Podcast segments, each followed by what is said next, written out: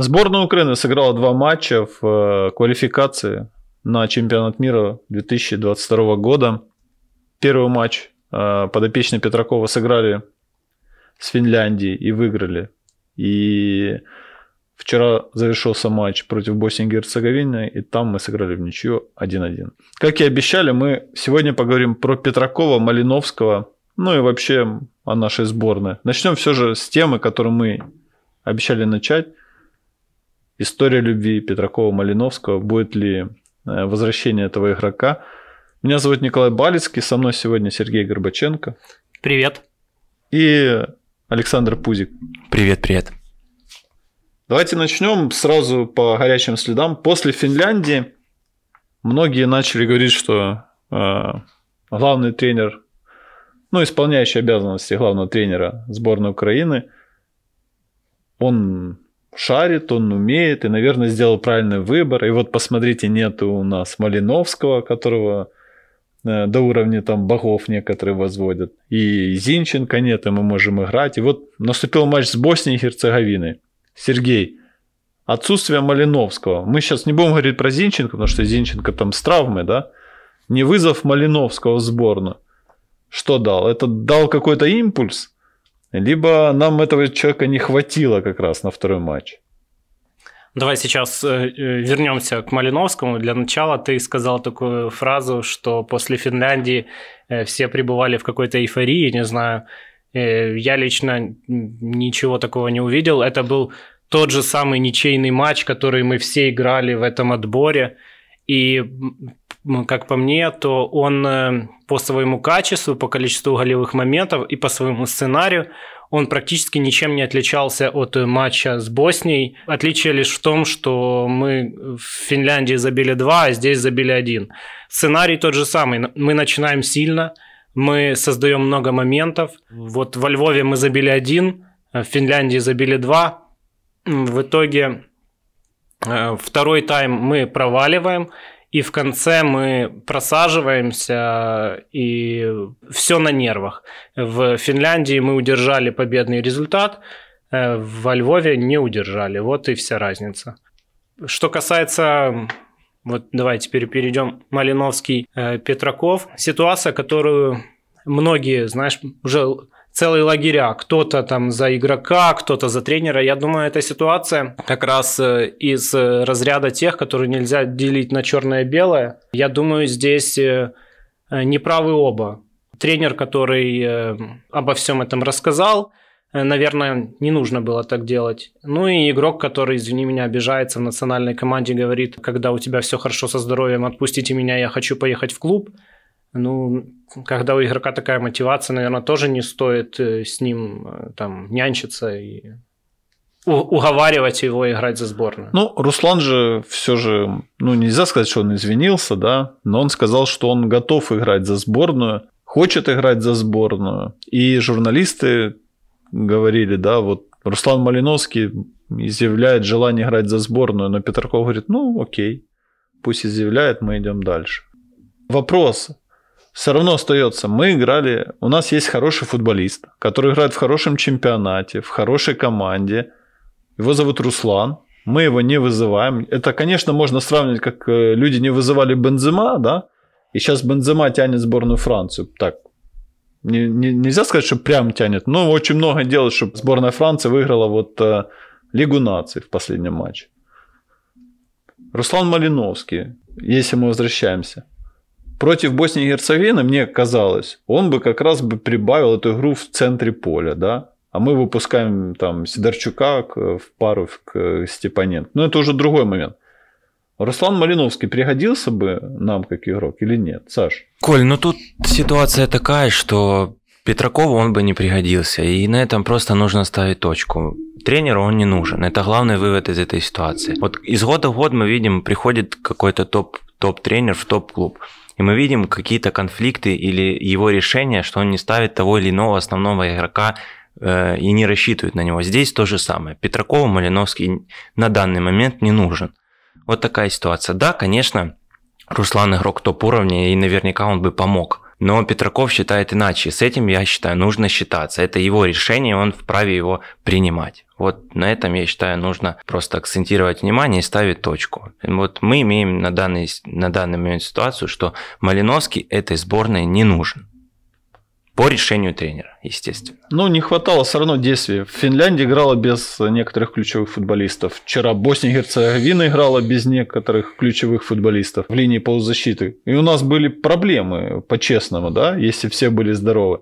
С Финляндией где-то нам повезло. Мы снова нас не хватает. Уже с Боснией с начала второго тайма нас начало не хватать, да? Даже точнее с 25-й минуты. Как вчера говорил тренер сборной Боснии и Герцеговины, он всегда говорил, с 25-й минуте мы начали играть, Украина начала уже отбиваться. Не ну, хватало свежести. Малиновский это не, не просто свежесть, да, это еще и какая-то голова на поле. Не может только Шапаренко тянуть на себя и разворачивать атаки, в принципе. Я с тобой соглашусь. Конечно, Малиновский это качество э, в любом случае. И, естественно, я немножко не согласен с Сашей, что он говорит, он не нужен сборной. Такой футболист, он э, пригодился бы в обоими сборной. Я соглашусь, наверное, что тот футбол, который выстраивает Петраков, когда мы играем 3-4-3, грубо говоря, угу. с высокими э, краями, где фланговые футболисты, фланговые защитники высоко ходят в атаку, где мы преодолеваем быстро центр поля, играем в такой вертикальный футбол. Наверное, по этой игре Малиновский не нужен, действительно, потому что нужны футболисты такого плана, как Цыганков, которые могут взять мяч и бежать. Шапаренко, который в продвижении мяча с мячом быстро преодолевает эти дистанции. Но э, вот как раз э, на замену, допустим, он бы наверняка пригодился, потому что мы ну, видим... Я о том, что видим, надо мяч что, поддержать, когда э, даже банально. Отдать пас на того те, же Те футболисты, которые выходят на замену, они гораздо хуже. Это надо говорить тот же, извините, Булеца, когда выходил, Зубков. Э, это все мы очень сильно теряли в качестве. И вот вчера как раз был момент, эпизод, да, на последних минутах, когда был заработан штрафной опасный э, под левую ногу. Э, в принципе, как раз вот в таком точечном эпизоде, возможно, Малиновский бы пригодился. И действительно, я уверен, что он бы э, мог приносить пользу, э, там, выходя там, на замену, да, когда уже надо вносить какие-то коррективы, где идет смена вот этой модели игры. Но тут другой момент, что сам Малиновский, он, ему такая роль не нравится. И если человек говорит, мне такая роль не, не подходит, я звезда, то, наверное, для того, чтобы не портить микроклимат и в коллективе не было никаких там непоняток, ну тогда, наверное, надо звезду попросить посвятить где-то в Италии. Где-то в Италии. Ну, помните, да, был конфликт во Франции, после чего Бензема, ну, из-за этих всех историй, мы не будем вспоминать, Дешам решил Бензема не вызывать в сборную Франции. Вот в этом году он решил, да, в этом, на чемпионат Европы вызвать. Конечно, там сборная Франции провалилась. Но я смотрел вот э, полуфинал и финал Лиги наций, ну, игры э, Франции и против Бельгии, и вот против Испании. Ну, Бензема много лет, ну и Бензема тянет эту команду. У них есть игрок, который ведет за собой. Как бы мы... Сейчас у нас есть Андрей Ярмоленко в сборной, да? Мы говорим, вот он лидер, ну так говорят, он в раздевалке лидер, на поле лидер. Некоторые футболисты говорят, что если бы Ярмоленко заступился за Малиновского, Петраков бы это принял. Не факт, я, конечно, сомневаюсь в этом. Но Малиновский мог бы быть как наш Бензема, который мог бы вести, когда команда падает, э, я имею в виду, ну, морально. Вчера Босния нас э, просто задавила во втором тайме. И Ярмоленко ничего не мог сделать, потому что его Калашинец этот так накрывал, везде. Что Ярмоленко, пусть он обижается на рейтинг FIFA, что у него скорость там маленькая, 64, но все же до 72 по скорости он не дотягивает. Ребят, давайте дальше будем идти. Очень сложная ситуация оказалась сборной. Очень сложно понять, кто виноват. Андрей Шевченко, который начинал цикл, или Александр Петраков. Почему? Шевченко сыграл в матче ничью, Петраков сыграл в матче в ничью. И у нас сейчас такая ситуация, что мы можем не попасть даже в плей-офф отбора чемпионата мира, хотя плей-офф не гарантирует, что если мы вышли в плей-офф, мы обязательно сыграем. Сейчас очень странная сетка, очень сложная сетка плей-оффа будет. для вторых команд. Кто будет виноват в том, что сборная Украины не попадет, ну, не займет второе место в отборе? Это так вот скажу. Нельзя же будет вешать все беды на Петракова, называть его физруком, говорить о том, что вот смотри, ты не вызвал Малиновского, это все из-за тебя. Э, или называть игроков каких-то. Мы, я вчера видел реакцию Ермолы, когда его заменили. Я понимал, что он реально переживает за то, что они оказались, ну, при счете 1-1 в той ситуации, в которой оказались, и куда она их отбрасывает. Да, я думаю, они все переживают просто. И Ярмола уже имеет определенный авторитет и может там, скажем, более эмоционально, чем другие это рассказывать и показывать. Я думаю, что в любом случае, если мы не выйдем на чемпионат мира, то никуда не денется Петраков. А, будут его называть и физруком, и Малиновского вспоминать. От этого он никуда не денется. Но вешать на него всех собак, конечно же, не надо, потому что пол отборочного цикла э, ровно с тем же успехом э, отыграл Андрей Шевченко. И что удивительно, поменялся главный тренер, поменялась модель, принципы игры, а результаты все те же. Э, и что самое вот удивительное, если мы возьмем все игры текущего года и угу. вспомним, э, вынесем за скобки провальную матч, провальный матч против э, сборной Англии на Евро и уберем матч против Швеции, где было дополнительное время, где там мы в большинстве, скажем, вырвали победу, то если вспомнить все матчи, мы практически везде, кроме выездной, э, выездной игры против Франции, забивали первые, а потом не могли удержать преимущество. Почему не хватает команде вот этого мы прим... все, мы, физики? Мы постоянно сдавали во, во втором тайме. Даже если вспомнить единственный более-менее с натяжкой какой-то неплохой матч против Северной Македонии на Евро, мы провели отличный первый тайм 2-0, и во втором начались такие проблемы, мы пропустили и еле удержали эту победу. Вчера Петраков после матча сказал, кстати, прикольный момент, немножко это вырвано из контекста, вот мои слова сейчас будут. И он говорил, ну, почему играл а, не Довбик, а вышел Сикан. И он, рассказывая, почему он сделал свой выбор, он описал, в принципе, проблему нашего футбола. Он говорит, если была возможность, я бы выпустил более лучшего нападающего, и, возможно, это даже не Довбыка. Но реальность такова сегодня, что у нас посредственный чемпионат, а, у нас ну, слабые команды, в принципе. Из того, что выбрать, мы выбрали лучшее. То, что вот такая реальность, и мы должны это принимать. Вот. Это говорит главный тренер, конечно, после матча и даже той же Финляндии ты понимаешь, что ну да, у нас нет таких игроков, которые играют в топ-клубах. Вон Калашинец, он, может, не играет в топ-клубе, да, но тренируется в Арсенале. У нас есть Лунин, который особо не играет, но тренируется в Реале. Но мы его за это и не вызываем, да. Мы берем ребят из чемпионата в основном э, Украины. Мы понимаем, что в топ-клубах нет э, украинских нападающих, э, хороших разыгрывающих футболистов. Ну, по-честному, Беседин травмирован, да? У нас единственный топ-нападающий. Ну, и я беру из УПЛ. Понятно, что Еремчук сейчас э, творит что-то нереальное в Бенфике. Возможно, он окажется там через год, через два где-то в топовом чемпионате. Нету. Кто у нас может в чемпионате думать и разыгрывать? У нас только Шапаренко приходит. Еремчук действительно безальтернативный. Э, это да. Э, и ты хороший, хорошую тему поднял по поводу выхода Данила Сикана, который нам принес э, забитый гол в Казахстане, да, которого, к сожалению, не хватило для победы. Но действительно, мне тоже непонятны такие замены. Это человек, который сейчас э, находится в Шахтере, игрок на контракте в Шахтере, и у Шахтера сейчас огромные проблемы с нападающим. Но и, не Сикан. И Сикан не играет. Играет Педриньо, играет кто угодно, но не Сикан. Не Сикан. И при этом есть Довбик, который э, сейчас лидер Днепра один, один ну, из лучших бомбардиров сказал, чемпионата знаешь, Украины.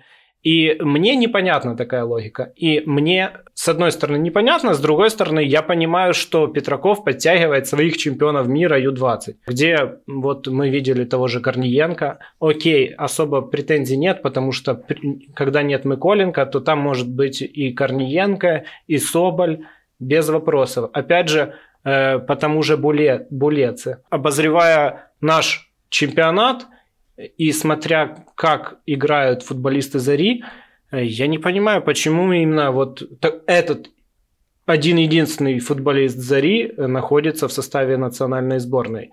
Ну, я это объясняю тем, что, опять же, он был в той команде Ю-20 Петракова. Потому что нет Кочергина, не вызывали ни разу Кабаева. Все мы говорим о том, что э, Петраков хочет играть в быстрый футбол, где футболисты убегают, Э, нам нужны фланговые быстрые полузащитники. Ну вот, Кабаев, пожалуйста, это профайл того же Цыганкова, возможно, качество чуть ниже, но это футболист, который, по крайней мере, играет, в отличие от того же Зубкова, который плотно присел сейчас на скамейку запасных, и в Ференцваруше с уходом Реброва он перестал быть вообще важным футболистом Э, я так посмотрел по статистике, он в сентябре там, по-моему, вышел на замену в матче Кубка Венгрии и все остальное, сидел в запасе, даже не выходил. И это я еще не вспоминаю Петряка, который тоже играет в чемпионате Венгрии и, кстати, тоже потерял сейчас место в стартовом составе, но он хотя бы на замену выходит, в отличие от того же Зубкова. Поэтому комплектация первой команды у меня вызывает вопросы в определенных позициях. Петраков, э, ему задали вопрос, почему все же вышел не Довбык. Потому, ну, борьба, высокие защитники, он выпускает худощавого Сикана. И он сказал, ну, я рискнул, моя ошибка, я это признаю. Но для меня тоже была загадка, почему не Довбык. Там, где надо толкаться, там, где физические данные на пер... ну, в первом плане выходят, потом техника, где надо потолкаться. И я еще раз говорю, Калашина сдержал Ермолу чуть ли не руками, там куча моментов есть. Он валил всех наших, просто опекая чересчур. Мы не выпускаем человека, который мог бы дать ему отпор, ставим ну, хрупкого парня вперед. Ну, так решил э, главный тренер. Чем это закончится, мы узнаем в ноябре, да? Тут даже не столько, что Сикан хрупкий или мы не говорим сейчас о э, игровом, там, игровых качествах, игровом стиле нападающего, просто о форме. Банально форма. Все же говорят, что необходимо играть для того, чтобы иметь тонус, да, сколько было разговоров о том, что у нас есть вратарь из Реала, но э, никто ему не обещал место там, в стартовом составе, потому что он просто вратарь Реала. Для того, чтобы быть номером один в Украине, надо сто- стоять в воротах Реала, играть в первой команде. Поэтому, когда э, у нас есть нападающий из Шахтера Стекан, то он должен играть. У него, э, насколько я помню, там Извини, матч давай с Мариуполем, подскажем, где все. находится топовый нападающий в УПЛ? Денис? Гармаш. Просто клепает, как... Ну, серьезно, Денис Гармаш нападение. Куда он смотрит? Ладно, это минутка юмора. Сергей оказался прав, надо отметить, в предыдущем подкасте сказал, что Пятов таки точно сыграет, не, непонятно в каком матче, но он проведет, потому что там будет сотый матч. Пятов сыграл два матча, мне это удивило. Все же у нас есть Бущан, который ну, в форме, и с ним все окей играет Пятов и довольно неплохо играет Пятов, надо признать. И, может быть, это такой звоночек Трубину, мол, смотри, старик берет свое, возвращает себе ворота в шахтере. Саша, как думаешь? Не знаю, Пятов очень здорово эти два матча провел, но все-таки не думаю, что на него будет Дедзерби рассчитывать в Шахтере полноценно, потому что все-таки Трубин сильнее в игре ногами, и ну, Трубин показал, что именно вот под требования Дедзерби он подходит лучше, чем Пятов. Ну и возраст, естественно, это его большой козырь. Меня удивило немножко, когда Пятов э, против финнов э, узнали, что Пятов в основе, некоторые начали писать, что вот опять чиновники тащат сотый матч. Ну, вот серьезно есть такое мнение, я не могу понять. То есть Пятов играл только потому, что Петраков считает, что на данный момент он э, более пригодится этой сборной. Вот и все. Никто там никого не тянул. И Пятов доказал на поле, в обо... согласны, в обоих матчах он выдал отличные сейвы и выручал неоднократно. Но в ближнюю не пропускал. Просто у Бущина была травма. Он долго не играл, и стоял Денис Бойко. Э, и даже когда Бущан уже выздоровел, еще пару матчей, по-моему, стоял Бойко. Потом только он начал уже выходить вот в последних матчах. Поэтому, э, когда мы записывали тот подкаст, я говорил о том, что если, допустим, основной голкипер Динамо не будет готов на 100%, то, скорее всего, будет играть Пятов. Из этого я делаю вывод, что, наверное, он не готов сейчас на 100%. У меня есть здесь для тебя хороший вопрос. А, смотри, у нас был очень тяжелый матч с финнами а, хоть и победный, да, но тяжелый. И один из вариантов событий был, где с первых минут начнут ну, на каких-то позициях играть другие футболисты. Например, вместо Степаненко мог бы выйти в опорную зону Сидорчук. И потом понятно, что Степу не хватит. Ну, я имею в виду, э, не Степу, Сергея не хватит. Но на все время его заменит Тарас, да? Соответственно, там на левом фланге кто-то защиты мог сыграть. У нас без альтернативной версии, по-моему, только с нападением и центральными защитниками. Попробовать Зубкова с первых минут и потом выпустить Цыганкова, например, если это надо будет. Или вместо Ермолы попробовать, да? Ну, варианты какие-то сделать, потому что парней может не хватить на два матча. И вот вопрос. Допустим, ты в сборной. Вот ты бы рискнул или не рискнул? И почему, соответственно? Э, я об этом даже писал в анонсе, э, о том, что я ожидал каких-то точечных э, изменений. По сути, мы увидели тот же состав, который был в Финляндии, и, как оказалось, не хватило сил на весь матч. И, и я писал о том, что, возможно, тому же Зубкову есть смысл выйти с первых минут, и потом даже пускай со старта второго тайма выходит Витя Цыганков. Потому что прибавлять тоже надо. И это тоже стратегический ход, э, когда у тебя команда начинает просаживаться, и ты, например, э, производишь замены, и они сильно хуже, чем те, кто были на поле, то надо давать какой-то импульс. И это тоже э, мы все знаем о том, как, какие проблемы бывают у Цыганкова с восстановлением, с выносливостью, что его часто не хватает на 90 минут. Поэтому с этой точки зрения, когда ты понимаешь, что у тебя игрок может дать там хорошие 60 минут, да, выпусти его на второй тайм, отдай Зубкову э, первый тайм. У меня такое впечатление, что мы не научились э, вот в этом году показательный момент распределять силы на весь матч. То есть с первых минут мы полностью выкладываемся по полной, пытаемся забить много, а потом в концовке э, все наши лидеры устают, потому что действительно тот футбол, который хочет играть Петраков, он достаточно энергозатратный. Мы лидеров меняем, выходят те, кто на замене, и они сильно хуже тех, кто был в стартовом составе. И для меня вообще была абсурдная замена э, Шапаренко на Сидорчука. Я понимаю, что это было в помощь Степаненко для того, чтобы удержать победный счет минимальный. Но Шапаренко это был единственный футболист на поле, который связывал атаку и оборону. Ну и выглядел он хорошо, в принципе, свежо. Э, вот он и Тымчик. Говорят, они... что он устал. Поэтому надо было поменять. Кто-то говорит, Степаненко устал. Я уверен, что устали оба, и Степаненко, и Шапаренко. Но менять э, Шапаренко на Сидорчука, это, э, как показал матч, был тот ход, когда была точка невозврата в тот момент, когда мы пропустили. Когда мы пропустили, непонятно было, за счет кого мы теперь можем пойти вперед и забить второй гол. По сути, у нас там моментов не было. В конце э, там удар Булецы заблокированный. Все. Э, он был тем связующим элементом между атакой и обороной. И у нас сейчас в центре поля таких футболистов больше нет, кроме... И вот мы вернулись к Руслану, простите вполне мог бы выполнить эту функцию, но опять же... Ну, э, на замену, например. На... Я, я слышал э, много мнений о том, что почему же нет э, Малиновского места на футбольном поле, угу. если Аталанта играет в той же, собственно, схеме, как сборная Украины. И с одной стороны кажется, ну действительно, почему же нет? Но давайте обратим внимание, где Аталанта начинает вступать в отбор. В какое третье поле? Она при потере пытается вернуть себе мяч на чужой половине поля. Мы садимся в низкий блок и хотим отобрать мяч и потом преодолеть большую дистанцию. Здесь нужна скорость. И когда мы говорим о том, что Малиновский не бежит, то он не бежит.